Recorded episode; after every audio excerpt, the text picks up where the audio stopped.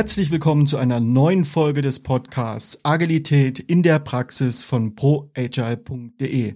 Mein Name ist Christian Müller und ich freue mich, dass du wieder mit dabei bist. Ja, und heute bin ich in Leipzig in den wunderschönen Simply Offices im Rahmen des Leipziger Agile Barcamps, was zum ersten Mal nach der Pandemie im Jahr 2022 wieder vor Ort stattfindet mit ungefähr 200 Teilnehmenden und Teilgebenden. Und bei mir sind jetzt die Anja, die ist 46 Jahre jung, sie ist Organisationsgestalterin aus Dresden und der André, 43 Jahre jung, People Developer bei der EOS in Hamburg. Ich wünsche dir ganz viel Spaß beim Zuhören.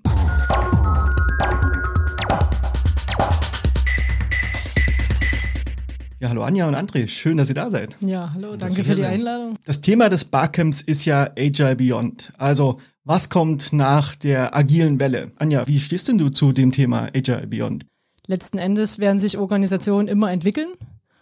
Und was ihnen dazu dienlich ist, das sollen sie sich nehmen. Und wenn halt das agile Themen sind, agile, äh, ich sag mal, Methoden oder ein ganzes Framework, dann ist das doch super nützlich. Von daher sage ich mir, äh, wir sind einfach mittendrin und das auch permanent. André, wie schaut's bei dir aus? Ich bin da auf einer ähnlichen äh, Schiene unterwegs. Ich glaube, dass alles schon mal existierte und zwar nicht nur irgendwie vor zehn Jahren, 20 Jahren, sondern viel weiter zurück. Also ich glaube, irgendwie ein König, der einen Reichstag organisiert hat, hatte ein komplexes Problem. Das musste er damals schon lösen und er wird irgendwelche Lösungen gefunden haben. Und wer im Kreuzzug war, hatte ein chaotisches Problem und ähnliche Geschichten. Aber was sich verändert ist, dass die Mehrheit der Bevölkerung diese Art von Problemen hatte. Also die Bauern von damals hatten vermutlich nicht diese Probleme wie die Wissensarbeiter von heute. Und ähm, insofern ja, Beyond Agile stimmt für eine Teilmenge sozusagen, die sich da weiterentwickeln, die vielleicht ins Chaotische gehen, das Chaotische handelbar für uns machen, aber das ist für andere Menschen nicht die aktuelle Realität. Vielleicht nutzen wir gleich mal die Chance, bevor wir richtig einsteigen. Lasst uns mal hier im Raum unter uns klären, was für euch eigentlich Agilität bedeutet. Also für mich gibt es immer einen Unterschied äh, zwischen agil sein und äh, diesen ganzen Framework-Methoden setzt, ne, die irgendwie dem Ganzen zugeordnet wären. Das ist schon mal für mich ein großer Unterschied. Was ist für dich agil sein? Agil sein heißt für mich anpassungsfähig anpassungsfähig sein, äh, auf Kunden reagieren können, ähm, auf die Notwendigkeit dessen reagieren können, was der Markt von meinem Unternehmen halt fordert, wie immer das aussieht.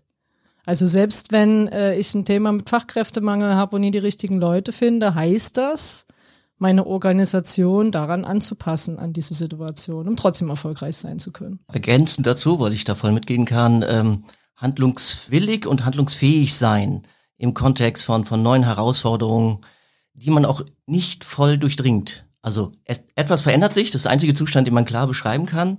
Und in diesem Zustand nicht paralysiert sein, sondern Wege finden, äh, doch zu handeln und das irgendwie zu gestalten. Nicht nur passiv mittreiben lassen, sondern aktiv gestaltender zu werden. Und zugleich haben wir das Thema des Barcamps, wo, wo sich darüber Gedanken gemacht wird, kollektiv, was kommt danach oder was könnte danach kommen?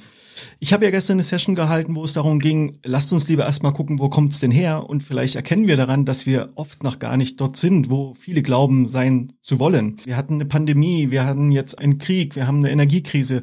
Also die Krisen, die ähm, potenzieren sich ja, Stapelkrise über Stapelkrise. Was hat das vielleicht für eine Bedeutung für dieses Bedürfnis zu sagen, irgendwas muss jetzt beyond passieren? Also was, was mir immer mehr auffällt, ist, dass viele Unternehmen sind ja in dieser agilen Transformation, wie auch immer die sich in den einzelnen Organisationen ausprägt.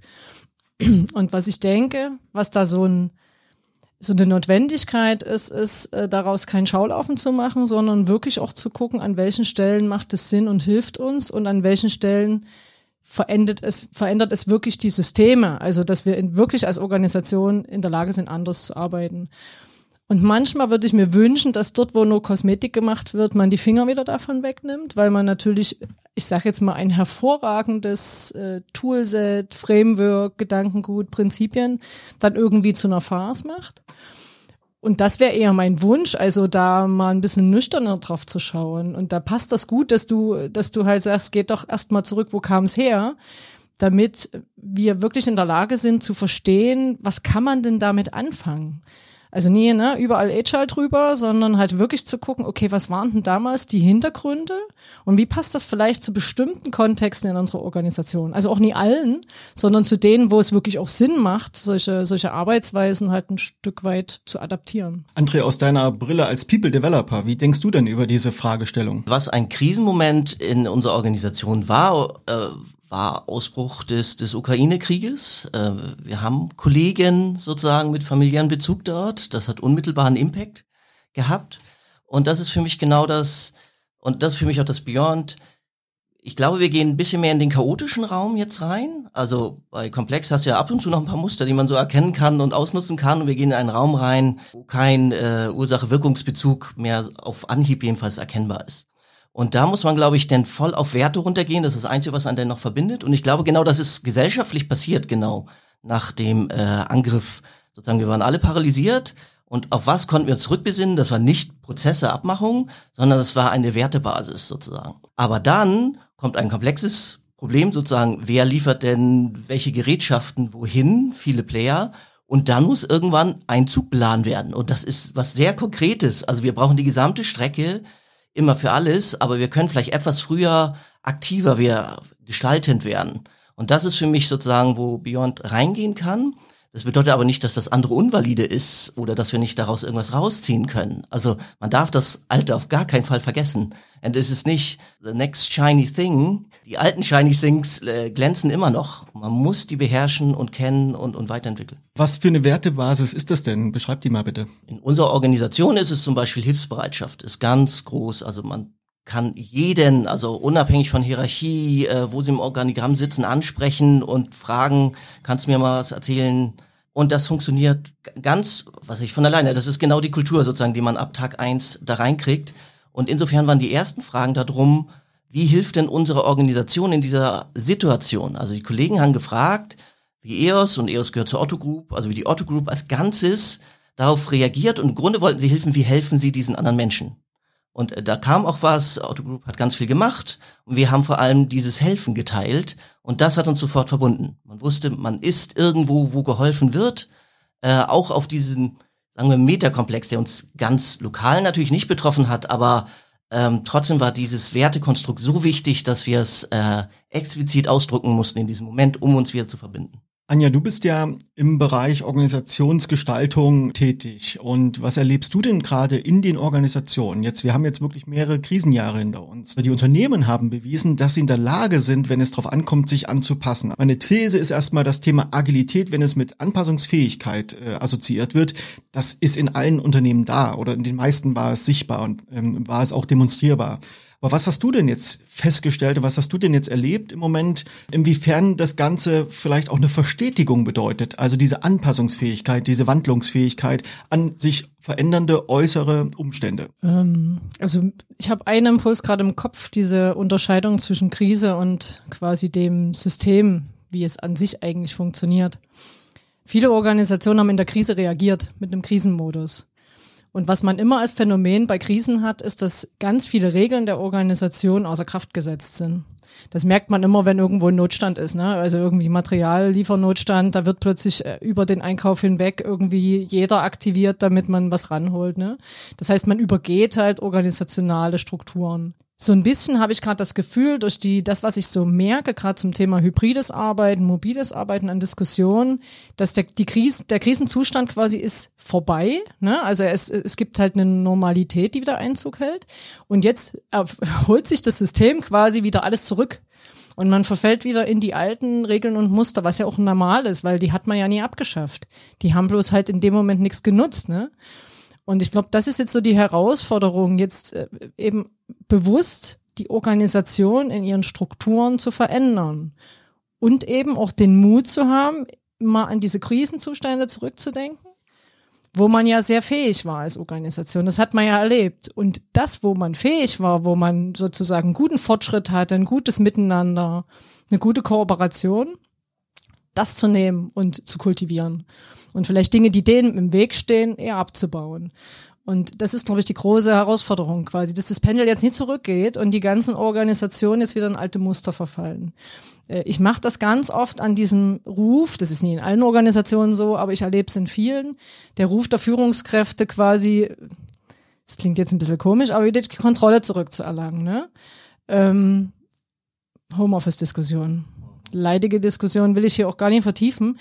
Ähm, und es geht ja nie um Kontrolle, sondern es geht darum, halt rauszufinden, wo brauchen wir eine sinnvolle Steuerung in Organisation und wo brauchst du die halt eben gerade nicht. Und das ist so das, was ich merke und was auch zu Beyond für mich passt, weil es darum geht, eben das Agile ein Stück weit größer zu denken. Ne? Und auch nicht entweder oder. Also entweder sind wir eine agile Organisation oder ich sage jetzt mal eine ganz starre hierarchische, ne? Ähm, sondern halt zu gucken, na, wo macht was denn Sinn? Wo ist welche Gegebenheit okay? Und zu akzeptieren, und das fällt vielen in Organisationen schwer, dass es verschiedene Welten geben muss. Weil das, was in Organisationen in verschiedenen Bereichen gemacht wird, verschiedene Arbeitsweisen sind und auch verschiedene Nutzen hat. Und das wünsche ich mir, ehrlich gesagt, dass man da mehr Unterscheidungen macht, dass man spezifischer guckt, wo ist was dienlich, als so immer so dieses Übereinkammscheren. Ne? Also wenn ich einen Vorstand höre, der sagt, wir müssen jetzt agil werden, dann ähm, das hat nichts damit zu tun, dass der Vorstand nie weiß, was er da tut, sondern dann denke ich, dann ist es zu wenig differenziert. Und das schadet eher, glaube ich. Jetzt haben wir ja hier die externe Sicht auf Organisation, weil du bist ja immer jemand, der wie so ein Satellit andockt an die Organisation und dort wirkt. Und jetzt haben wir mit André, wie hat das denn auf dich jetzt äh, resoniert, was du gerade von Anja gehört hast? Du bist ja jemand, der in einer Organisation arbeitet. Wie denkst du denn darüber, wenn du das so hörst? Also ja, ich stimme erstmal zu mit dem äh, Krisenmodus. Das hat viel, also die Krise wurde gelöst, gelöst, indem man viele Regeln außer Kraft gesetzt hat, äh, zur Seite geschoben hat, Leute ermächtigt hat, die nicht ermächtigt waren, etc. Ähm, die Kunst ist das jetzt wirklich in die neue Regelwelt wieder umzuwandeln, weil sonst holt man das alte Handbuch raus und rattert weiter und es sind auch die Erwartungen da, also Krise ist ja anstrengend, niemand will in der Krise bleiben, das heißt, das Wiederbenutzen der alten Regeln ist, ist ein Positivsignal für die Organisation. Wir gehen wieder in den alten Trott rein, es ist wieder ruhiger, man hat wieder ein bisschen mehr äh, Freiraum in der alten Welt und alles ist gut. Ähm, deswegen ist für mich eigentlich der Punkt, also Anpassungsfähigkeit hattest du ja am Anfang genannt, ja, aber lernen wir gemeinsam aus der Anpassung? Also haben wir dieselben Erkenntnisse, wenn wir die Anpassung gemacht haben? Ähm, meiner Meinung nach zum Beispiel, weil wir das Thema äh, Homeoffice und sowas hatten, ich glaube, die meisten Führungskräfte waren sehr überrascht, dass dieses Remote über Nacht funktioniert hat. Sie gingen nicht davon aus, dass es funktioniert, sonst hätten sie vorher nicht so viele Kontrollinstanzen dafür installiert. Aber einige wissen auch nach zwei Jahren nicht, warum es funktioniert. Und ich glaube, daraus kommt auch der Impuls, die Leute mit Regelungen aller drei Tage die Woche musst du reinkommen. Und das ist ja auch gut für dich und das Beruf vermisst dich. Ähm, denn schnell ein Statement, was denn sehr äh, plastisch das ausdrückt. Aber weil wir nicht gemeinsam gelernt haben oder also sozusagen da noch nicht den Aushandlungsprozess gemeinsam durchhaben, ist das auch noch unterschiedlich im Status quo. Ich möchte gerne noch mal auf einen Aspekt eingehen, was wir so ein bisschen aus so von Kriseninterventionsteams kennen. Die trainieren permanent Taktiken. Also sie sind permanent dabei, sich die verschiedensten Szenarien zu überlegen und dafür abrufbare Praktiken zu entwickeln. Und das Credo, was dahinter steht, ist ja vor die Lage zu kommen. Also nicht zu reagieren auf ein Ereignis oder eine Krise und sich dann zu überlegen, was kann ich jetzt machen, also das chaotische Momentum, sondern die überlegen sich, was kann alles passieren und trainieren das, um, wenn es dann soweit ist, das abrufen zu können. Wie können Organisationen jetzt das, was sie trainiert haben, es gab jetzt ein paar Krisen, es gab hier Realeinsätze, man musste reagieren und hat also auch Praktiken kennengelernt, wie können Organisationen das jetzt so weit integrieren, dass sie erstens das Anpassen noch leichter in Zukunft vollziehen können, aber auch die Praktiken, die Muster, die sie gelernt haben, leichter auch wieder nach vorne holen. Also das, was du beschrieben hast, das benenne ich immer mit vorbereitet sein. Ne? Es gibt Dinge, die kann ich planen und dann gibt es halt Dinge, auf die kann ich mich vorbereiten, ob es dann jemals gebraucht wird. Keine Ahnung. Also ich glaube, was es braucht, ist halt eine Entwicklung von Fähigkeiten, sowohl von der Organisation als auch vom Einzelnen. Und das sind eben Fähigkeiten, die nichts mit Fachlichkeit zu tun haben, sondern das sind wirklich Fähigkeiten, dass wir lernen, in welchem Kontext ist welche Entscheidungspraktik zum Beispiel die richtige, dass wir sie schnell abrufen können, dass wir sie auch beherrschen, ne? Und dass man hier so bei der Partizipation immer in die Konsensfalle tappt und irgendwie plötzlich alles im Konsens entscheiden will, sondern dass man das unterscheiden lernt und natürlich auch ein Stück weit lernt, wie reagiert so ein System?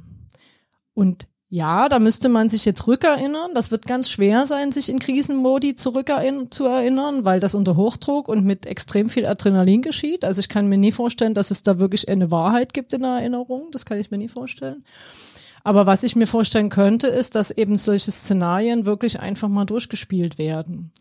Und das kann man ja auf einer Ebene machen, wo man sagt, das ist halt auf einen bestimmten Wertschöpfungsstrang bezogen. Also gerade was das Thema Lieferengpässe angeht, das ist ja was, da kommt ja noch mehr auf uns zu vermutlich in der Wirtschaft. Da muss man sich ja damit beschäftigen. Und das hat direkte Auswirkungen auf mein Portfolio im Zweifelsfall.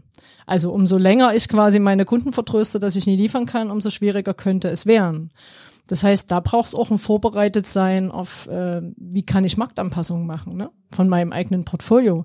Was gibt's vielleicht für Möglichkeiten, wie ich aus meinen Potenzialen heraus, also die Kompetenzen, die ich habe, ne, die, was weiß ich, die Wertschöpfungsketten, die ich schon betreibe, wie kann ich andere Märkte mir angucken? Und ich sage ja immer, man soll sich nie zu sehr mit sich selber beschäftigen, aber an der Stelle zu gucken, wie kann ich quasi, wenn meine Märkte wegbrechen, vielleicht in anderen Märkten trotzdem zukunftsfähig werden oder bleiben. Ich glaube, das ist eine Vorbereitungsarbeit, die jeder machen sollte. Und es gibt noch eins, das ist eher so ein persönliches Anliegen, so dieses Thema Planetenverträglichkeit im Blick zu haben. Wir haben ja nun mal eine Klimakrise. Das heißt, ich glaube, dass jedes Unternehmen sich auch damit beschäftigen sollte, mal zu gucken, wie anders Wirtschaften funktionieren könnte, weil es dann davon ausgehen kann, da bin ich mir ganz sicher, dass es zukunftsfähig bleiben wird. Und das ist etwas, also es ist ja eine gesellschaftliche Verantwortung, ne? Und die Wirtschaft ist nun mal ein Teil der, der Gesellschaft. Und ich glaube, dass inzwischen sogar Unternehmen viel stärker noch als andere Institutionen Gesellschaft gestalten. Und da kann man sich, denke ich, auch vorbereiten. Und ich fand das interessant, was du gesagt hast, äh, dieses, dieser Wert, den ihr habt, ne, die Hilfsbereitschaft. Das ist zum Beispiel auch was, glaube ich, wo man einfach auch den Menschen dann was geben kann in der Organisation, indem man halt diese Dinge, die sie gesellschaftlich persönlich bewegen, zumindest zulässt, dass sie einen Raum finden. Ich finde es immer sehr schwierig, wenn es überhand nimmt, ne? weil logischerweise das Geschäft im Vordergrund steht. Aber es ist halt total wichtig, weil wenn Menschen etwas beschäftigt und die sind abgelenkt, dann können die auch nicht gut arbeiten. Und ich denke, an solchen Stellen einfach Mechanismen zu schaffen, Verständnis zu schaffen, auch Praktiken zu entwickeln. Man kann halt keine pauschale Antwort geben, was, weil das immer von der Organisation abhängig ist. Aber ich denke, so kann man sich auch vorbereiten und trainieren quasi. Ne? André, wie kommt ihr vor die Lage? Ich denke, dass Storytelling was Wichtiges ist. Ähm, also, wenn die Krise vorbei ist, hat man Geschichten darüber. Also entweder Geschichten des Leids, da ist irgendwie eine ganze Abteilung verschwunden, oder Heldengeschichten. Da in der Krise waren alle da und haben irgendeinen Server wieder angeschaltet. Ähm, und diese Geschichten sind wichtig, weil die bleiben. Also selbst wenn die Leute gehen, äh, die Geschichten bleiben. Und es gibt ja auch Gründungsgeschichten, dass angeblich bei Bosch irgendwie der Gründer durch die Hallen ging und eine Schraube aufgehoben hat und gesagt hat, die benutzen wir noch. So, da war Sparsamkeit sozusagen plötzlich da als Geschichte. Und da kann man viel machen und das kann die lokale Führungskraft. Was erzählt sie weiter? Was wird bei der Weihnachtsfeier erwähnt? Etc. Da kann man ganz stark, also also man soll ja nicht die Lösung der letzten Krise nochmal neu anwenden, sondern wie sind wir auf die Lösung bei der letzten Krise gekommen, sozusagen darüber die Heldengeschichten sozusagen zu konstruieren. Das halte ich für ein ganz praktikables Tool. Ähm, und das andere sind halt Regeln verändern. Also wenn es ein totaler Krampf war, bei der letzten Krise jeden mit dem Notebook auszurüsten, ähm, dann müssen wir die Regeln dafür ändern, dass wir flexibler reagieren können. Das ist wirklich auf Handbuchebene, Organigramm, Zeichnungsrechte etc. und da einmal durchgehen und auf Flexibilität und Veränderungsfähigkeit sozusagen optimieren. Das ist wirklich, das ist Arbeit, das ist sogar anstrengend. Das ist genau der Teil, den niemand interessiert. Also dieses Governance ist immer nur dann wichtig, wenn es brennt. Sonst interessiert es niemand und niemand will mitmachen. Aber das ist die Hausaufgabe in der guten Zeit. Und da kann man viel machen. Wie können die Menschen, die jetzt hier zuhören, wie können die jetzt eigentlich aktiv verhindern, wenn sie in Verantwortungspositionen oder eben auch nicht in Verantwortungspositionen, aber in Systemen, in Organisationen sind, dass es so einen einfachen Rückklappeffekt gibt und man versucht, so Anja, du hattest es vorhin schon mal angedeutet, einfach wieder so wie früher zu arbeiten. Also was können Unternehmen jetzt tun, um diese notgedrungene Agilität, diese Anpassungsfähigkeit auch ein Stück weit zu verstetigen? Also ich glaube, also du hast ja im ersten Teil nach den Menschen gefragt, dann nach der Organisation. Ich rede mal über die Menschen. Also ich glaube, dass dort einfach entscheidend ist, dass ja jeder ähm, Erfahrungen gemacht hat. Ne? Und vielleicht ist es gut, die eigenen Erfahrungen mal insofern zu reflektieren, dass man guckt, was davon hat ganz konkret mit meiner Arbeit, mit meiner Leistungsfähigkeit in der Organisation zu tun. Und dort wirklich Rahmenbedingungen einzufordern. Nie, weil man da irgendwie persönliche Befindlichkeiten hat. Also im Sinne von, ich habe keine Lust mehr zu fahren, deswegen bleibe ich nur noch zu Hause und arbeite da sondern halt einzufordern im Sinne von, welche Erlebnisse habe ich denn gemacht? Also wo war ich denn erfolgreich mit meinen Kollegen? Und auch dann mit den Kollegen vielleicht mal zu überlegen, warum war das so? Und das Warum hat immer mit Strukturen zu tun. Deswegen fand ich das gerade cool, André, dass du die Governance angesprochen hast, äh, weil es ja sein kann, dass aus diesem Warum eine neue Regel erwächst oder anders. Ich halte nie so viel von Regeln, ehrlich gesagt. Ähm, man gucken kann, welche Regeln das verhindern. Weil in der Krise waren sie ausgesetzt, ne? Aber wenn sie jetzt wieder da sind, weil ich glaube gar nicht, dass man im Großen alles machen sollte, weil da wird man wahrscheinlich nie fertig, sondern wirklich Schritt für Schritt zu gucken. Ne? Also was behindert uns denn, bestimmte Entscheidungsfreiheiten zu nutzen? Ähm, und das können Mitarbeiter tun, indem sie da an der Stelle auch ein Stück weit hartnäckig sind ne? und, und, und Dinge einfordern. Und da helfen dann eben wieder Stories über die eigene Arbeit und über den Erfolg, den man hatte, wie man zusammengearbeitet hat. Wohl wissend, dass das nie reproduzierbar ist, aber man kann daraus etwas lernen. Und Führungskräfte haben halt sozusagen wieder mal, die müssen ja irgendwie mal alles austragen, haben wieder mal genau diese Aufgabe zu gucken, wie können sie denn jetzt als ein Teil äh, von, ich sage jetzt mal, einer Struktur, wo sie auch formale Macht haben und formale Entscheidungen treffen können, könnten ihren Teams auch Räume schaffen. Also was man immer wieder in Organisationen sieht, ist, es gibt ein bestimmtes Regelwerk, aber wie ich die Regeln interpretiere, das ist ja jedem selber überlassen. Und da wünsche ich mir einfach eine gewisse, ich sag mal, Klugheit mit den Rahmenbedingungen, die man einhalten muss, umzugehen und die halt wirklich auch mal zu interpretieren, frei zu interpretieren. Also nie eine Regel als eine Handlungsanweisung zu sehen, sondern halt wirklich zu gucken, na, wie kann ich mich in dem Rahmen bewegen und Dinge, wo ich sage, das hindert mein Team, erfolgreich zu sein, halt auch aktiv anzugehen, dass die aus dem Weg geräumt werden. Auch dieser Rückwandel, neuer Wandel ist auch wieder eine kleine Transformation. Und wie bei allen Transformationen endet man nicht mit dem Mitarbeiter, mit dem man die Transformation begonnen hat. Also wenn wir jetzt sagen, wir bleiben bei Remote Work, werden Leute, die das Büro brauchen als soziale Instanz das Unternehmen verlassen. Das muss man sich auch bewusst machen, dass das Part of the Deal ist. Also es ist der Preis dafür diese erneute Veränderung. Ähm, also es geht nicht darum, alles zu bewahren und jetzt nur eine schöne Regel drum zu gießen. Ähm, das muss man sich bewusst, äh, bewusst machen. Ähm, ergänzend dazu, man darf gerne auch fordern, glaube ich, und zwar mit dem Standing der gemachten Erfahrung, also die aktiv, Waffe klingt zu hart, aber äh, sozusagen äh, auch ein bisschen reindrücken, auch mal in eine Schmerzsituation reingehen, in eine Konfliktsituation reingehen und sagen, wir haben das jetzt x Monate hingekriegt. Nein. Und Nein sagen ist ein riesen, riesen Thema in Organisationen. Also so richtig Nein, nicht so ein passiv-aggressives Nein. Ähm, und das lautstark machen und, und Gegenmeinungen, aber auch Gegenbilder anbieten. Nicht nur Nein sagen, das ist denn der erste Schritt, aber danach muss auch noch was kommen. Und ich glaube, in der Kombination kann man auch ohne hierarchische Macht unglaublich machen, weil ganz ehrlich, die wichtigsten Menschen sind die an der Wertschöpfung. So, und die haben so viel Macht und wissen das meistens nicht.